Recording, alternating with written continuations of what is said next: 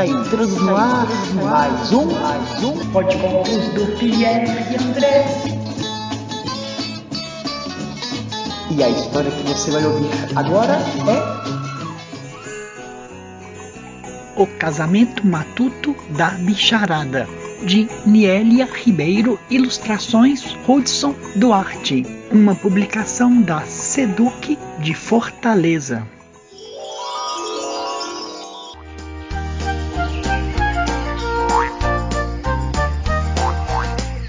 Vez, lá do sertão, inventou-se um arraiá onde teria um casamento matuto, que igual nunca mais haverá.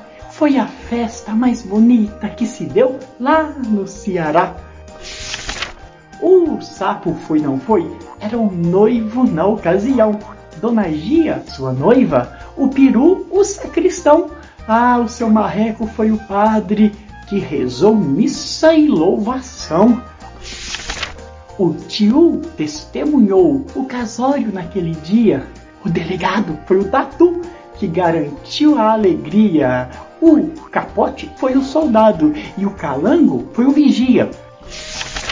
Para tocar lá na festança daquele grande casamento, o sanfoneiro foi o preá que afinou seu instrumento. Depois deu um pandeiro ao grilo e a zabumba pro jumento. Ai, o louva-a-Deus e a Tanajura começaram a dançar, dançaram tanto que o vagalume e a borboleta resolveram imitar. A muriçoca tocava sua rabeca, não parava de tocar mesmo. E a lagarta trouxe a gaita, a lagartixa, o tamborim. No violão estava o imbuá e na viola o cupim. Dona Mosca acompanhava, assoviando o seu flautim. Ai, ai, ai, quando a noiva disse o sim, Dona Pata apareceu. Quen, quen, quen, quen, quen, quen. Parem, parem com logo com esse casamento. Esse sapo é todo meu. Começou-se naquele momento um alvoroço. Desse jeito aconteceu. A cigarra logo foi dizendo: Que que é aquilo?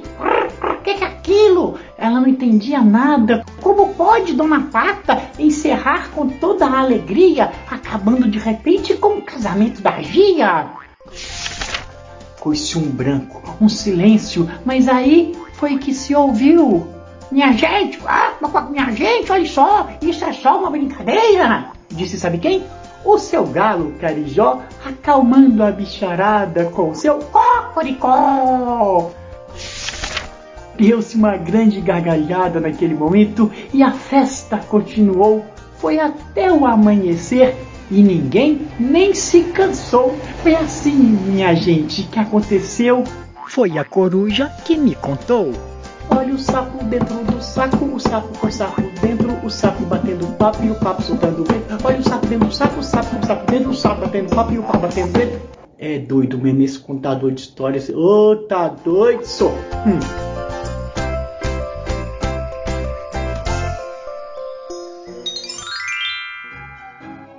E o Poicontos de hoje entrou pela porta de uma casa e saiu pela janela de um castelo.